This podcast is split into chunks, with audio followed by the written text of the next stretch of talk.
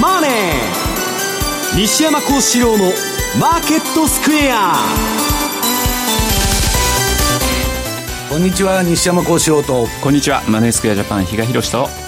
皆さんこんにちは。アシスタントの大里清です。ここからの時間はザンマネー西山幸四郎のマーケットスマーケットスクエアをお送りしていきます、えー、本日は雇用統計の日ということですので番組ユーストリームでもお楽しみいただけるようになっております。ユーストリームの見方についてはぜひどうぞ番組ホームページの方からご覧ください。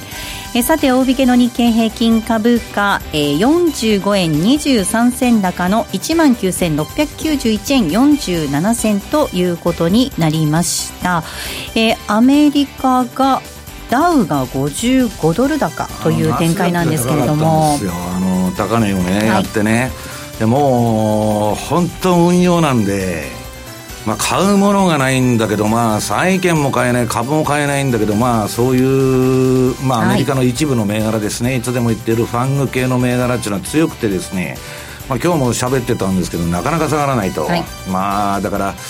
えー、まあ後のコーナーで申しますけどまあアマゾンとかああいうのがむちゃくちゃ強いんですね、うん、でまあ、えー、日本の方はアメリカの株上がってるんですけど、はい、まあ円高になりましてですね。まああの108円を切れない限りはずっとレンジだって言ってるんですけどまあ上も重い下も硬いみたいな感じでですね、まあ、居心地のいい時にとこに収まってるということだと思うんですけど、はい。えー、その上も重い下も硬いドル円なんですがこの時間110円の1112あたりでの動きです。比嘉さん今週どんなふうにご覧になってましたか、まあ、あの火曜日でしたっけ？いきなりちょっと地政学リスクの高まりで1回下試したんですけどまあえーと、実需が意外と108円台では買いで入ってきたなと。で一方でそこから切り返したじゃないですか。で昨日なんかの動きを見てると110の6070、はい、この辺りはまた今度輸出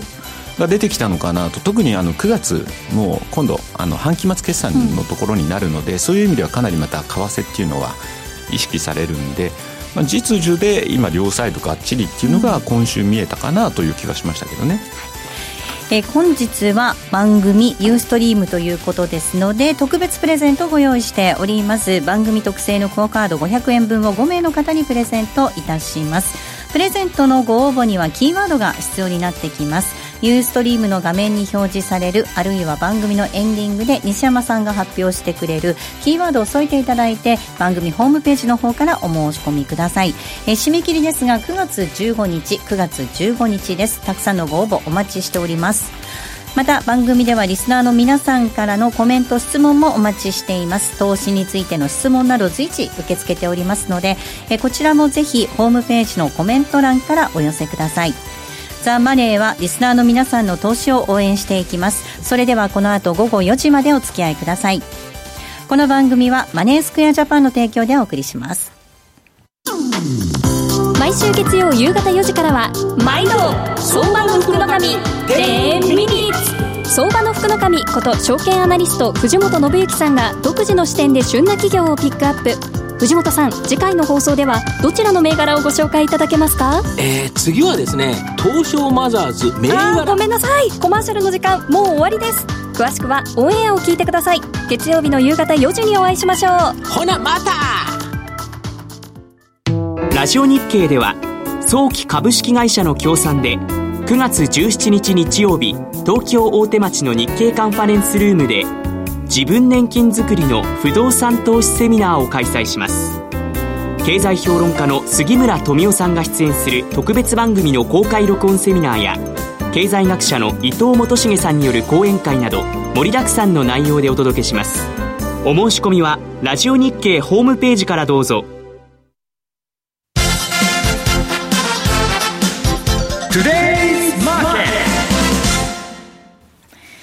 トゥデイズマーケットです。まずは今日のマーケットを振り返っていきましょう。大引けの日経平均株価、先ほどもお伝えしましたが、小幅続伸となりました。終値、45円23銭高の19,691円47銭でした。トピックス2.18ポイントのプラスです。1619.59でした。東証一部の売買高概算で16億3044万株。売買代金が1兆9028億円でした。東証一部の値上がり銘柄数が1222、対して値下がりが663、変わらずは138銘柄となりました。当初一部の売買代金のランキング、トッププが今日は任天堂です。2位にソフトバンクグループ、3位が三菱 UFJ となりました。一方の売買高のランキング、こちらはトップがみずほです。2位に木村丹、えー、そして3位なんですが AD ワークスが入ってきています。業種別の騰落率確認しますと、今日は33の業種のうち、えー、25業種上昇となりました。上げ幅大きかったのが倉庫、ゴム、石油、空運です。一方、下げたところが8業種ありますが、下げ幅大きかったのが情報通信、小売、水産、ガスなどとなりました。え今日新高値を取った銘柄、銘柄、東証一部で新高値となった銘柄179銘柄ありました。一方の新安値銘柄です。え今日は7銘柄が新安値となりました。続けて為替の動きです。ドル円です。この時間110円の実践台での動き続いています。110円1112です。ユーロ円は130円の98、それから131円の丸4あたりでの動き。え、ユーロドルが1.1897ぐらい、えー、1.189798あたりでの動きとなっています。えでは、まずはマーケットのポイント、比嘉さんからです。はい。えっ、と、まあ、今日から9月相場がスタートということで、昨日で8月が終わったということで、まあ、あの、この番組でもですね、あの、株は8月、9月はちょっと下げやすいよと。で、特に最近の傾向として、その8月の方の下げがきつくなってるよねっっていう話をしてたので、最初にですね、じゃあちょっとその8月の株式どうだったのかということで、まずは日経平均のですね、今日月足というのを持ってきました。で、一応ですね、えー、まあ陰線にはなってるねというところではあるんですが、騰落率で見ると1.3%。で、もう一つ、じゃあニューヨークダウはどうだったのというところで、これも月足準備したら、かすかに右端になんか青い点みたいなのが見えるかどうかっていう。はい、一応陰線なんですね、これね。そうなんです。ただこれ率で見ると、うん、マイナス0.06%なんですね。ということでは、今のところまだやっぱりなんだかんだ言って、アメリカ株、これがしっかりしてるなと。いうところがですね、うん、まあ見えたなというところではあるんですが、ただちょっと念のためにですね、昨年もちょっとあの見てみたところ、まああの8月がマイナス0.17%小幅安だったのが、9月になると0.5%安。で、10月0.91%っていうのがニューヨークの動きで、3か月連続マイナスだったんですね。で、さらにさ、えー、1年振り、あの、遡って2015年、チャイナショックあったんですよね。はい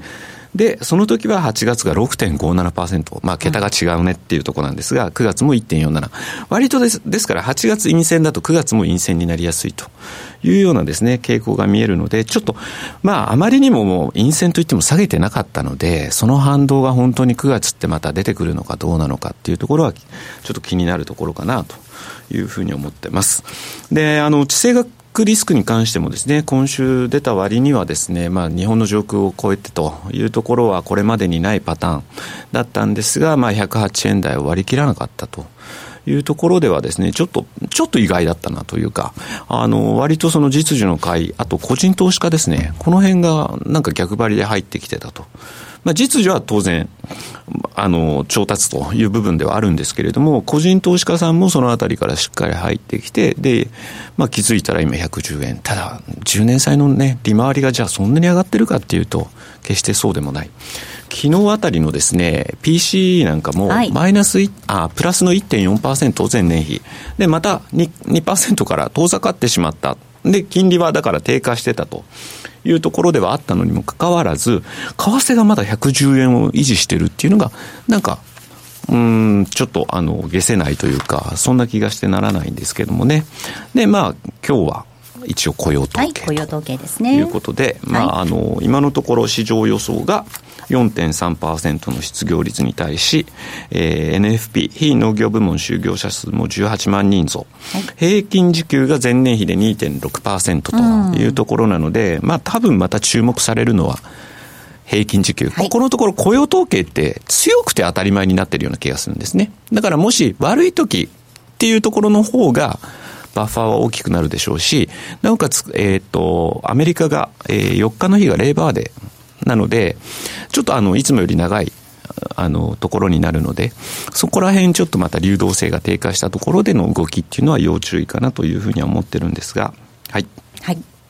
えー、では西山さんにお話伺っていきたいと思います。はい、まあ、今日は、えー、雇用統計ということです。うん、まあ、ちょっとね、関心は薄れつつはありますけど。良すぎたら困るって言っとるだけで、良すぎたら利上げになって株が下がるのが嫌だと。で、まあ、どうでもいいようなうだうだとした数字が出てくれたらいいんだっていうのはマーケットの希望なんですね。で、あんまり、まあ、比嘉さん言うように悪すぎても困ると。いうようなことなんですけどね。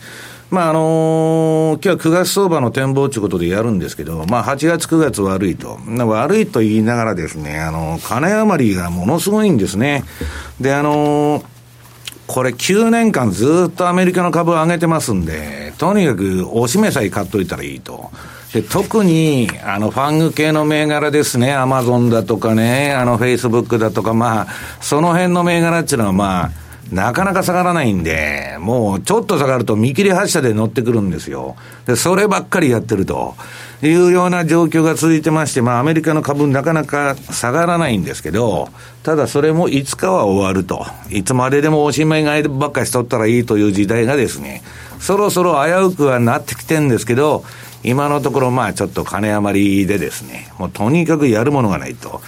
でね、私個人のあれで言いますと、あの、ここ、えっと、リーマンショック、まあ、いわゆるその2008年の金融危機以降、えー、っと、私の運用もですね、今、キャッシュポジションが最高になってると。もうこれ以上はないくらいにキャッシュポジションが高くなってるということなんです。で、それはですね、えー、買うものがないんです。はい。買うものがない。はい。でね、面白いんですよ。もう買うものがないって言ったってですよ。アメリカの株が上がれば、まあトレンドが出ればですよ。私も短期売買するんです。えー、はい。だからこれから短期売買で上がったらついてきますけど、もう長期のポジション、持ってたのは、まあこの6月ぐらいから株を売り始めて、なんで売ったのか、まあ後で言いますけどね、えー、ずーっと売ってきて、まあいろんなものを売って、で、最後に、えー、ハイイールド債。これはね、えー、っと、そんなに長く持ってたわけじゃない。もう、運用するものがないから、あのー、この前ね、半年ぐらい前に、アルゼンチンの、これまあ、あのね、あんまりあの、ファンドの守秘義務があるんで言えないんですけど、はい、まあ、ものすごい高い利回りがクーポンがついた、えー、えー、アルゼンチンのハイルド債をね、うん、101で買ったんです、単価。101、はい、うん。で、それが6ヶ月持ってたら114になって、それはまあこの前売っちゃったんですよ。はい、で、売っちゃったらまたブローカーが電話かけてきて、いやー、また今度あの、いいのがあるんですよと。コロンビアテレコムっつってね、コロンビアの、えー、電話会社の債券買わないかと。はい。そんなのはもういらんと。まあ私は現金比率をあの意図的に上げてるんでね、なコロンビアのわけのわからん債券なんかいらんっつって言ってたら、えー、っと、それ言ってきたの2週間前で、で、もうね、100が104になってんの。だからもう金利だとか利回り何やってもね、ゼロ金利とか、まあ、あの、債券も何にも動かないという中で、アメリカの、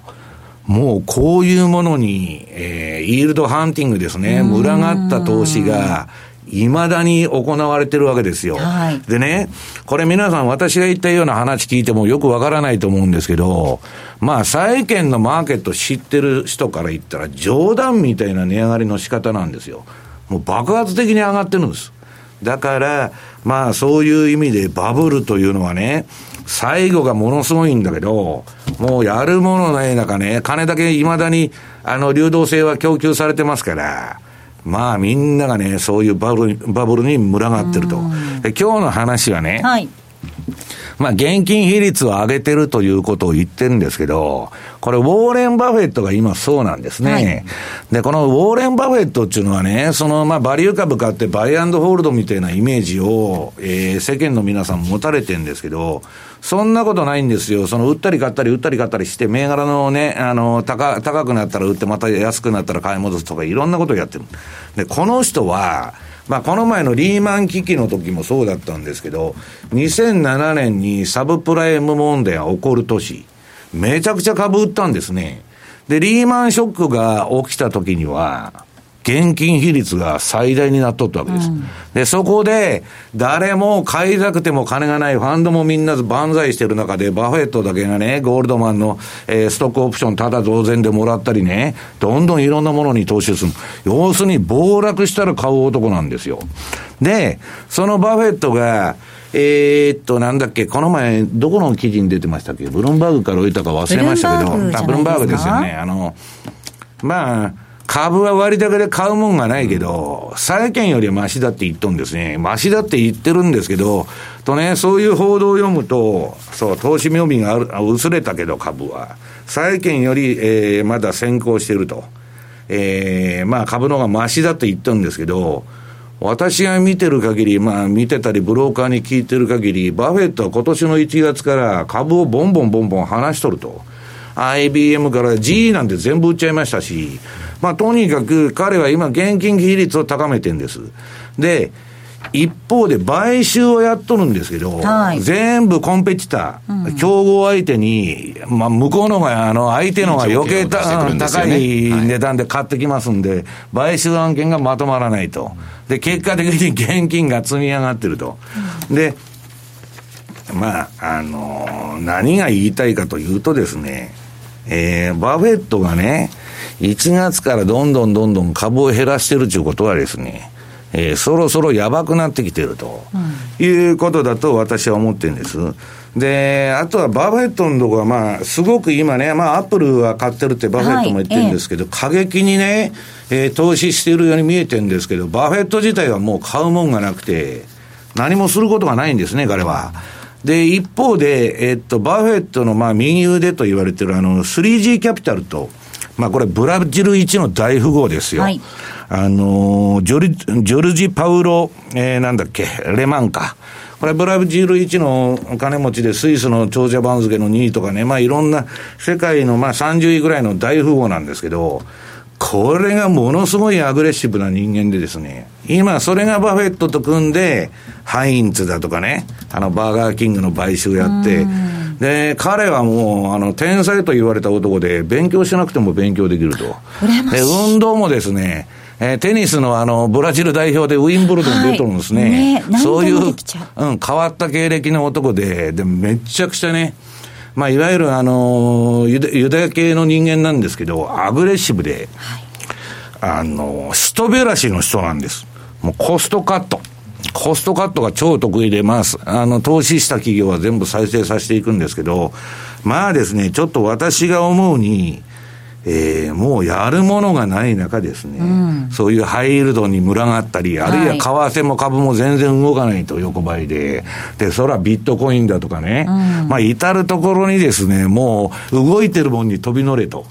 いう動きがですね、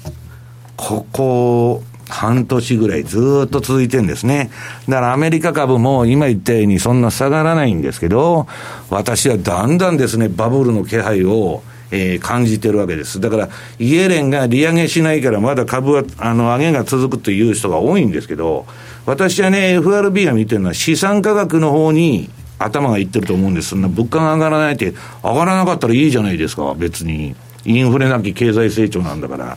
だから、ちょっとね、えー、バブってるなという印象、印象なんです。それで、その、バブルに乗って儲ける人は、まあ私今週のレポートに書いたんですけど、素人ほど儲かるんです。下げ相場知らない、経験してない人とか、もうイケイケどんどんね、めちゃくちゃな投資するんです、思い切って。レバレッジもバンバンにかけると。で、成功するんですけど、それ下がってくるとですね、また戻ると思うんです。はい、今まで9年間おしめ買いさえしてたら、全部儲かってるわけですから、で、相場の潮目が変わってるのに全く気づかない。で、難品入れるんですよ。で、また落ちる、また落ちるっちゅうんで、最後は万歳して、大体儲けた額の3倍損すると。よくあの材料株の指定性のものに乗ったりですね、バブルで踊った人は、そのツケが回ってくると。宝くじ当たった人も悲惨な末路と言われてるんですけど、まあ、あぶく銭っていうのはですね、そういうことになっちゃうんですね。だからちょっとまあ、私がね、えー、最近のマーケット見てて思うのは、もうそういうミレニアル世代、みんな若いやつですよ。はいうん、強気の話ばっかするわけ。でも、その、えー、なんだっけ、コロンビアテレコンもいけるいけると、買え買えと、もううるさくてしょうがない。まあそういう状況がですね、まあ今、出てるということですね、うん、でもなんかあれなんですよね。あのニュースとか見ると例えばブルームバーグとか見てると割と悲観的なというかそろそろバブルがみたいなもうなんかそういうタイトルがついてたりあと今週西山さんからもらったのが。ベテランの投資家はみんな下げ相場ね、ブラックマンデー以降の下げ相場全部やってる人はそう言うんですけど、今、そのこのところね、その私素人だと。そのミレニアル世代の運用者っていうのは素晴らしい成績上げて今のところ、そりゃそうですよ、9年間買ってたら全部上がってんですから、素晴らしいボーナスもらってね、もうイケイケで天狗みたいになってるわけですよ。だけどね、私30年この世界いて、そういうのがいくらでもこの、これまでおったわけですよ。で、大体3年以内にこの業界からいなくなってるっていうのが、まあ、普通のあれなんですね。だからそういうバブルを知らない若い人たちが、もうイケイケで引っ張ってると。だ今のバブルはね、これあの、えっと、あのー、マーク・ファーバーが言ってますけど、史上最小の取引参加者による史上最大のバブル。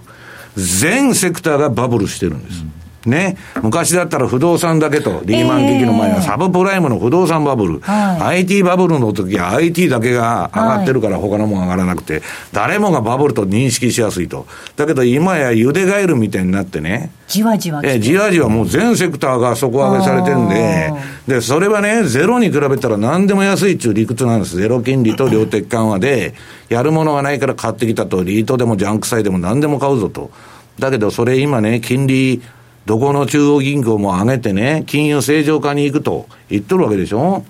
だから、まあそういうものも最終局面にね、これから入ってくんじゃないかなと。だから、もし株価に、えー、景気の先行、うん、まあ先行指標としてのね、機能が。8ヶ月先を見てるって言いますよね。残ってるとしたら今年の後半はね、私はちょっとあんまり良くないんじゃないかと思ってるんですけどね。6月から西山さんも株を売ってきたというお話でしたよね。なんでかというのは後でお話しするということだったんですけど、はい、それもやっぱりそのなんとなくこう雰囲気、いろんなものを見てみて危ないぞっていうのがあるからね。私はだから first in、first out で、バブル相場には乗りますけど、最後までは付き合いませんと。はい、で、それでもほとんどの人は最後まで付き合っちゃうんです。はい、相場っていうのは株と商品は最後が一番よく上がる、5波動が。だから、そこでじゃあね、自分だけ天井で売れると思ってるんですよ。はいだけど、わーっと評価益出してですね、で、ちょっと下がってきてもですね、うろうちょしたね、また戻るということになるんです。で、損、えー、っと、例えば1000万儲かってたのがね、800万になったら売りにくいんですよ。700万になると余計に売りにくいんですよ。そうなんですよね。はい。大札さんもね、売った株が上がってる上がってるって言うんですよ。よ私がね、あの、そろそろバブルでやばいから売ったらね、えー、そこからまだ上がってると、はい、それはね、死んだ子の年を数えてるのと同じで、そんなもん、相場のね、頭から尻尾まで全部取ろうと思ってたら、大やけどするわけですよ、うん、やっぱりね、投資っていうのは身の程をわきまえて、コツコツとやるのがいいんだというのは私の結論なんですけどね。はいえー、ここまではトゥデズマーケットをお送りしました。先読み大名人大岩川源太の負けない投資の鉄則シリーズ。ズバリ明かす大手投資家の泣きどころ。大手の裏を書く投資の極意と先回りノウハウは好評発売中。DVD60 分。価格は税込8640円。別途送料をいただきます。お申し込みは03-3595-4730ラジオ日経通販ショップサウンロードまたはラジオ日経ネットショップサウンロードまで禅 class in English 大好評実施中の禅のワークショップに英語クラスが登場です。ただひたすらに座る。シンプルで美しく奥深い修行の体験。あなたも英語の指導で禅のマインドに触れてみませんか？お申し込みお問い合わせは、ラジオ日経英語で禅入門をインターネットで検索。ホームページからどうぞ。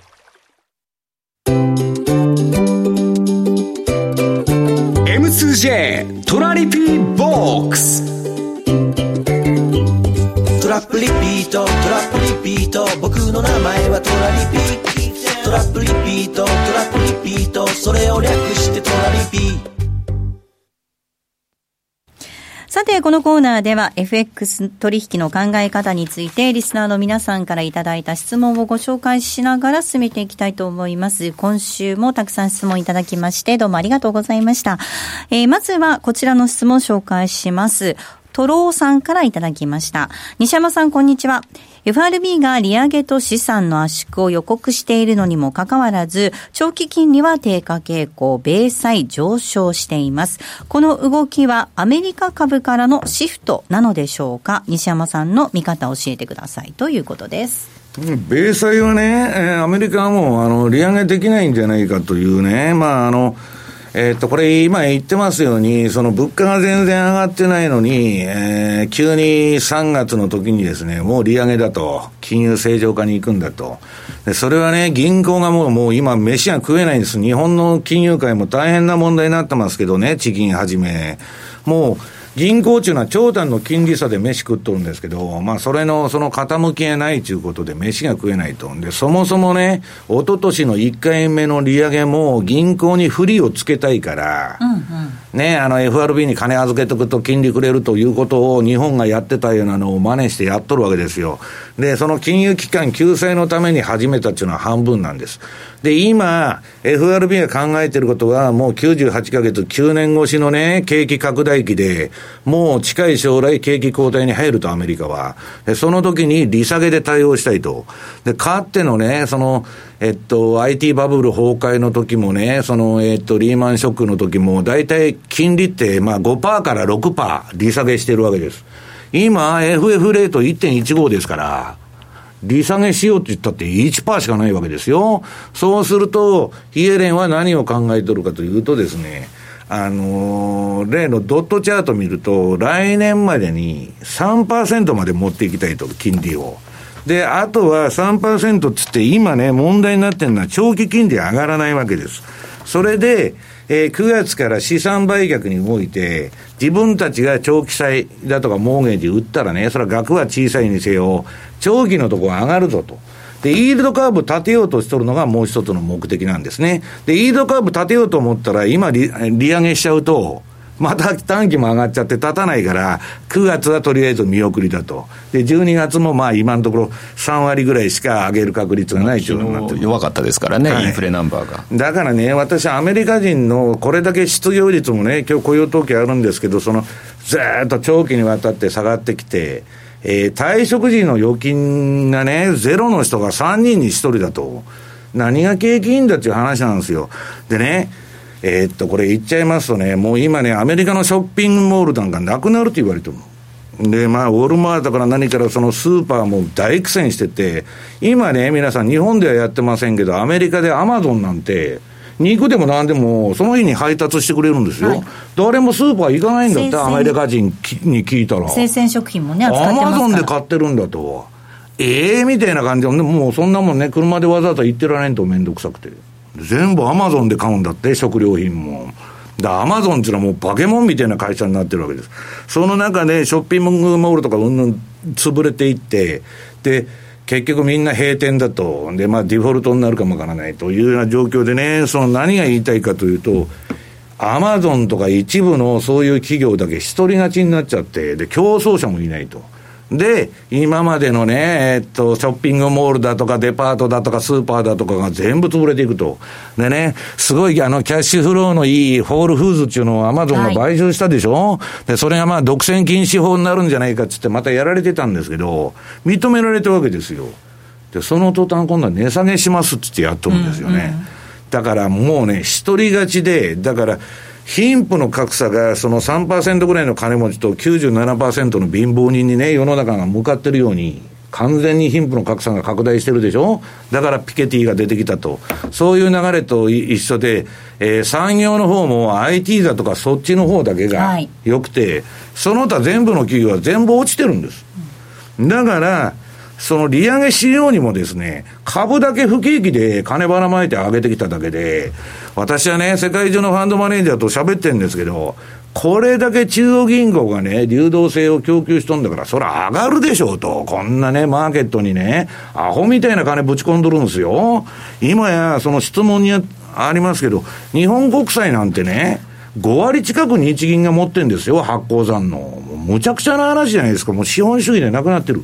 で、そういう中で中央銀行が介入して、はい、まあ相場がもう、死んどるんですね、はっきり言って。その質問も紹介しましょうかね。えええー、再選さんなんですが、ドル円も108円台は公的基金の買いだの、政府の、えー、生損保の買いだのと言われて、株は日銀の PKO 介入まで入っています。公的や準公的が出てきたり、PKO 介入されたりすると、短期トレンド以外明確なトレンドが出ません。こういう時は短期トレンド売買を繰り返すしかないのでしょうか？という質問でした。いや、結局ね、まあ、あの、その日銀も含めて、あとは公的な機関ですよ、年金も含めて。それ株式も買ってる、債券も買ってる、為替もやってる、全部介入しとるんですよ。でね、これはね、向こうのその新聞とかに揶揄されてるんですけど、もう日本はもはや資本主義でないと言われてるんです。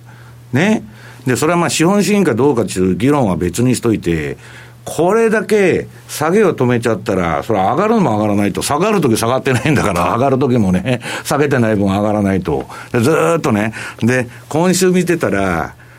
あのまあ、今、野田さんがね、閣僚に入って、アベノミクス批判すごいしとるじゃないですか。ああ、野田聖子さんですね。そうそうそう、あの、安倍政権に入ってね。で、まあ、それはいいんですけど、あの、産経新聞もあれもがですよ、株式市場は死んどるっつって書いとるんですよ。で、これだけまあ国が介入しても、あのー、誰も株やってないと、動かないから。いや、だからそういうとこまで来ちゃってるんだなと。で、まあなんだかんだ言いながらね、まだそのさっき言ったように私はバブルのね、その流動性がまだジャブジャブですから、その、あれは続いてるんですけど、大きな流れとしてはですよ、アメリカがもう利上げだとか資産売却すると。で、ドラギンとこも、もう来年からこの量的緩和とか、このいう世界から抜け出して、金利正常化に持っていきたいって言っとるわけでしょ。まあ日銀はやめられないでしょうけど、そういう中でね、やっぱり大きな潮見はもう変わってるんだと。いうことに、そろそろ注意した方がいいんじゃないかなと思ってるんですんで、質問なんですけど、えー、なんだっけ？明確なトレンドが出ないときは、やっぱり短期で固定市場っていうか、官僚っていうのは、役人っていうのはね、えー、っと、変化が一番嫌なんですよ、変化するっていうことが。で、何も動かないのがいい。で、もっと言ったら、為替なんか固定相場制が一番いいと思ってるんですよ。で、そういう中で、そのトレンドが当然出ないと。まあ、国家がこれほど介入してたら出ないわけですから、そうするとね、私は短いトレンドでやるのがいいと、ずっと、まあ、あの、冷やしではもうろくなトレンドが出ないというふうに言ってたんで、短いのでやってたんですけど、その短い順張りも、えっと、6月の雇用統計以降は、いいトレンドが出なくなってきたんです。うん、で、今、そのまあ、その今やってるわけじゃないしに、ずっとやってるのは、今日のね、えっと、後半で紹介しますけど、相場の転換点、はい、相場の底と天井を捉えるというね、その ATR チャンネルっていうのを使った売買を今やっとるんです。で、まあ逆張りも順張りも両方やってるんですけど、まあとにかく収益機会がだんだん少なくなって、えーまあ、これほど管理相場になるとね、まあもう世界中一流のファンドマネージャーは口を揃えて言ってるんですけど、資本市場から得られるリターンっていうのはね、もう限られてんだと。うん、で、もっと言ったら、10年国債の金利と同じ。いくら何に投資したって、せいぜい2%儲かれね。いいちゅう世界になっちゃってるわけです。それはね、一発でね、ビットコインやろうとか、その、そういう人はその何百パーセントで儲かるかもわかりませんよ、その短期的には。そうじゃなくて、投資っていう世界でまともに考えた場合、まあ、フリーランチっていうのは世の中にないわけですから、はいえー、リスクリターン比で考えてね、まあ、普通に今投資して、為替だとか株だとかコモディティとかいろいろやってね、2%回りゃ御の字の世界なんです。いう時代なんじゃないかなと。で、その中で、じゃあ2%でね、満足できないわけです。2%なら別にやらない方がマシだっていう話になってくる。だから、それ以上のパフォーマンスを上げるにはどうしたらいいのかと。いうことを日夜考えてるわけです。そうするとアルゼンチンとか南米とか行っちゃうんですね。そんなものは、付録のあれでやってるだけで、はい、あの、今日の後半でお伝えする売買手法はですね、あれなんですけど、私は、そのアルゼンチンだとかね、そのコロンビアの話は何でしたかって言ったら、もうそんなもんにまで、うんはいもう世界のファンドマネージャーがもう集中して飛び乗ってる。日本ではそんなこと全く報道されてないんですよ。誰も金の流れを見てない、世界的なね。で、要するに、ロンドンでね、高級住宅街が今上がってると。えー、で、ブラジルは高級住宅街は下がってないんだけど、例えば、えー、普通の郊外の住宅はもうピークから3割ぐらい下がってる。で、全然景気なんか良くないと。だから、不景気で株だけ上がってるんだということですよ。だから FRB もなかなか利上げできないんで、こういううだうだとした相場になってるんですけど、私がいつでも言ってるように、このね、中央銀行バブルっていうのは、インフレになったらアウトなんです。世界中万歳。だから、インフレになったら困るんですよ。イエレンも黒田さんもドラギも逆に。だけど、イエレンはちょっとそれを恐れてる節がある。日本はね、なかなかインフレにならないんだけど、はい、まあ実際にはむちゃくちゃなインフレなんですよ。公共料金から年金から全部値上げしとるわけですから、公共料金がむちゃくちゃインフレしてるんですけど、まあ、物価という意味では上がってない。ただ、アメリカの場合はね、人口もちゃんとしたピラミッドになってて、まあ、どっかでね、えー、インフレ的なことが起こってもおかしくないと。そうなると資産価格っていうのは非常にやばいわけですね。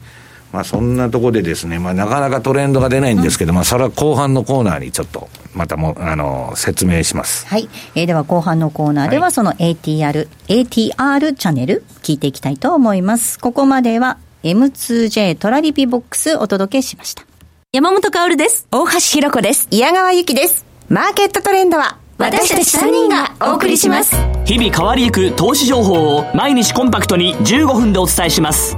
マーケットトレンドは月曜から金曜夜6時トコムスクエアから公開生放送。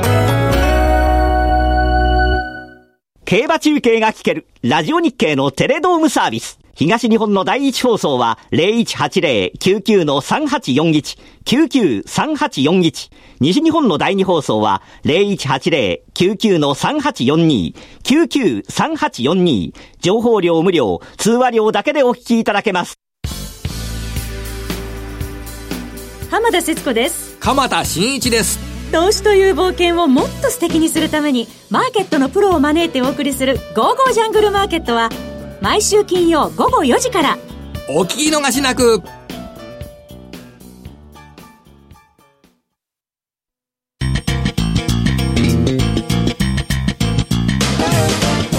西山幸四郎のマーケットスクエア。さあ、このコーナーではマーケットの見方について西山さんにいろいろな角度で教えていただきます。今日のテーマです。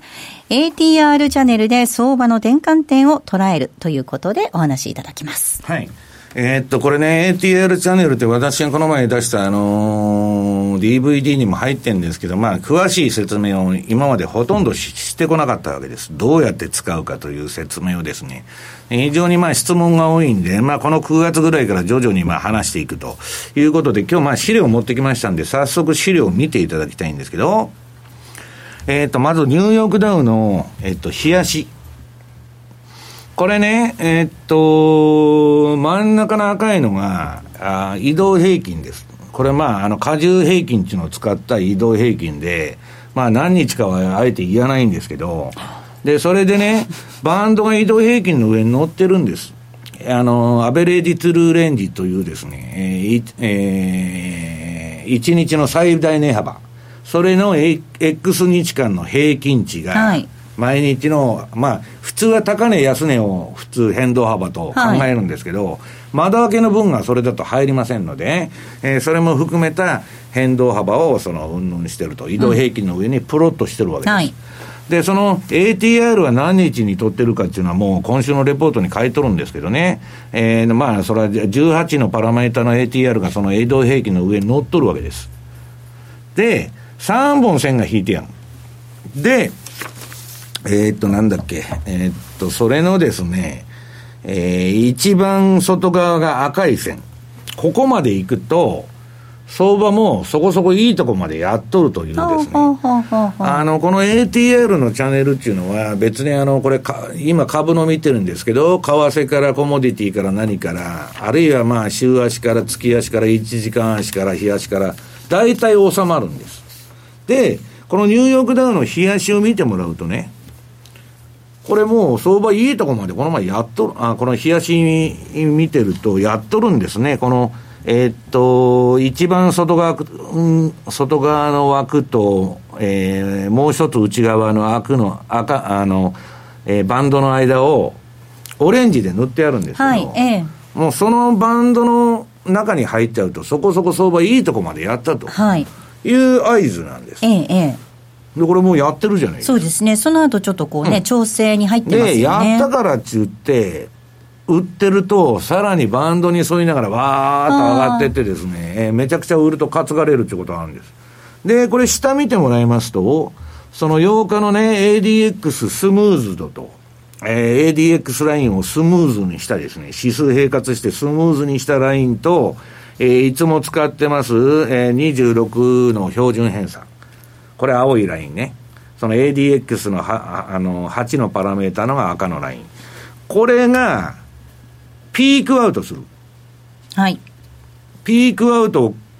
して、なおかつ相場が、この ATR バンドのね、オレンジの帯、上でも下でもいいんですよ、に入ってたら、相場が反転する可能性がかなり高いと。で、これはね、相場の天井と底を当てる、えー、やり方なんです。はい。で、私はニューヨークダウを、このまあ、土天井に近いところで売れたわけですよ。このまあ、あの、アルゴリズムに基づいて。はいで、今度は週足見てもらうとどうなってるかと。はい、あ、これ、バンドに沿って。週足は、えっ、ー、と、一回ピークアウトして、はい、で、私はね、ここで今までね、このリーマン危機以降長く持ってた株から何から、全部話したと。もう上がってもいいと。で、下がっても買いたくねえと。まあ、1割や2割下がっても買いたくないし、もう上がってもやりたくないというとこに来て、で、今ね、まだそれでも、標準偏差も ADX も下がってるのに、これトレンドはないということなんですよ。だけど、じりじりじりじりじりじりじりじり上がって上がってますね、うん。いう形になってると。うん、でね、えー、っと、今度、月足か。月足です。月足見てると、これね、一番上の方のオレンジのバンドの中でもうてっぺんまで行ってますよね、はい、赤のラインまで。ただし、まだ、この ADX の8のラインと、えー、26の標準偏差が両方上がってると、まだ打ったらダメなんです。はい、だけど、もう、私はね、その PR がどうのこうのとか、そんなことは何にも見てないんです。もう、そこそこいいとこまでやっとるというのがね、うんこのあれから見て取れるそうですね、そろそろこれ、ADX もピークアウトしそうな感じですもんね、はい、まだ上がるかも分かりませんけど、分かんないですけどね。でね、その前の、じゃあ、どこで売ってるか買ってるかっていうのは、この月足見ると、えー、っと、一番左側。はい。これ、あの、オレンジのバンドのとこに突っかけてるじゃないですか。丸がついてる、ね、はい、丸が、上に赤い丸がついてて、で、そこからドーンと暴落しとるでしょ。で、今度下行ったらこのオレンジのとこで止まっとるじゃないですか、またそこで。で、標準偏差も ADX もピークアウトして、ここで逆張りに行くと。で、もうそろそろ今度は、売りの方の月足で見てるとですよ、逆張りの機会が来てもおかしくないということなんです。で、次にね、FTFE、SE100、はい、えー、っと、イギリスの株価インデックス。これも、この前これ見てもらうと、上のオレンジのバンドの中に、相場が入って、で標準偏差と ADX 両方ピークアウトしたと。ここで売りなんです、もう。で、することないと、今もうここで売っちゃって、することはないと。で、次買うなら、この下のレンジにね、入ってくるまでは逆張りのゾーンでも何でもないと。で、ダックス見ていただくと、えー、ダックスも、えー、っと、FTSE100 と同じように、えー、ピークアウトしてると。この黄色い丸が下のついてるとこで、ピークアウトして、で、相場がね、上のオレンジの帯の中にいたんで、これ逆張りするか、まあ、持ってたらリグっちゃうんです。ね。で、そこからまだ上がってるんですよ。その後標準偏差とかうんぬん。そんなもんは何にも関係ない。もうここでリグってて、で、その後相場どうなってるかって言ったらめちゃくちゃ下がってるじゃないですか。だから、これね、相場の転換点というか、天井と底を当てる、特に相場の天井を当てるのは非常に難しい。はい、で天井だと思ってから上がる場合もあるんですよ。だけど、私は、このやり方で、ずっと天井の計測をしとると。はい。で、このユーロドル。はい。為替も見ていきます。ユーロドルがね、まさかあの、ドラギのね、あの、ジャクソンホールでそんなに上がるとは、なんで買われてるんですか、比嘉さん。ジャクソンホールのドラギのその講演見て、ユーロ買うようななんか材料があるわけですなかったですよ。あの、逆に言うと、ユーロ高に言及しなかったからっていうあれでしたよね、あの日は。だから、まあな、まあ、とにかく今、わーっと言ってるんですけどね、このユーロドルの4時間足を見ると、もうピークまで行っちゃって、で、ここで逆張りするわけです。で、ドスンと今落ちとるということなんですね。で、冷やしの方は、この前一回いいとこやっちゃって、で、今戻して高値取っとるんですよ。取っとっても私には関係ないわけです。この要するに転換点に基づいて忠実にやっていくということなんですね。で、なんだっけ、うん、ついでにユーロドルの冷やし。週足。あ、週足か。はいあ、週足。これも、今まだピークアウトしてないんですけど、標準偏差とはい ADX が、もうバンドの上限までいっとるでしょ？ね。もうそ、一旦は、まだユーロは上がるかもわかりませんよ。だけど、一旦はもういいとこまでやっとるというのが私の感触です。で、動かない、動かないという、はい先ほどから言われてるドル円の冷やし。これもですね、このドル円はなかなかね、オレンジの帯の上限までいかないで、まあもうちょっと突っかけたとこで止まっちゃうと。ただ、このチャート見ていただいたらね、皆さん、この ATR チャンネルの、このオレンジの帯に接近するともう全部相場止まっとるじゃないですか、はい上げても下げても。えーですねで、あ、その接近しただけでは逆張りしたらダメなんですよ。その下の標準偏差と ADX がピークアウトすると黄色の丸のついたとこ、そこで逆張りするか、あるいは買ってたものを利食うかというポイントになるわけです。で、ドル円の週足見ていただくと、これね、もうこの相場終わっとるんです。トランプラリーの時で。その、えっ、と、ATR バンドの、まあ、上限に近いところまで、あの、18円上げた相場でやって、こっからは、まあ、何もない。相場のど真ん中をうだうだうだうだ上げたり下げたり投げと踏みの応酬ですね。そう、投資家の損の山がここでできてるということです。売った人がやられて買った人が投げてという連続になってると。でね、これまあ、今日まあ何枚かチャート持ってきたんですけど、要するに ATR バンドのこの上下、あえっと、上のオレンジの帯、下のオレンジの帯に相場が入って、入ってて、標準偏差と ADX がピークアウトしてるときはもう相場の転換が近いと私は考えているということなんですね。はい。ここまではマーケットスクエアをお送りしました。さあ、最後のコーナーです。投資戦略、比嘉さんお願いいたします。結構厳しい時間帯ですね。えっと、実を言うと先ほど冒頭でですね、あの、実需の話しました。なので、110円アッパーで、この為替を作ろうと思えば、今、ワンマンスのですね、フォワード円レートが15.8、15.6。ちょっと珍しいものを出してますけど、まあ、16銭ぐらいが、あの、ディスカウント効いてるっていうところなので、そうすると、今だと、もう、ある程度、円点で仕掛けてきてもいいはずなんですね。その、20より上だったらもう。はい。っ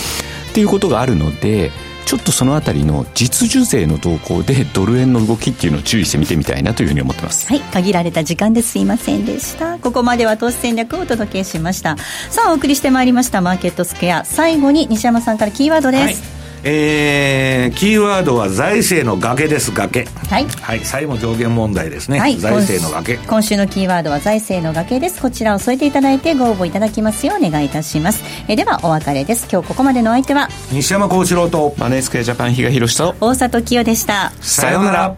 この番組はマネースクエアジャパンの提供でお送りしました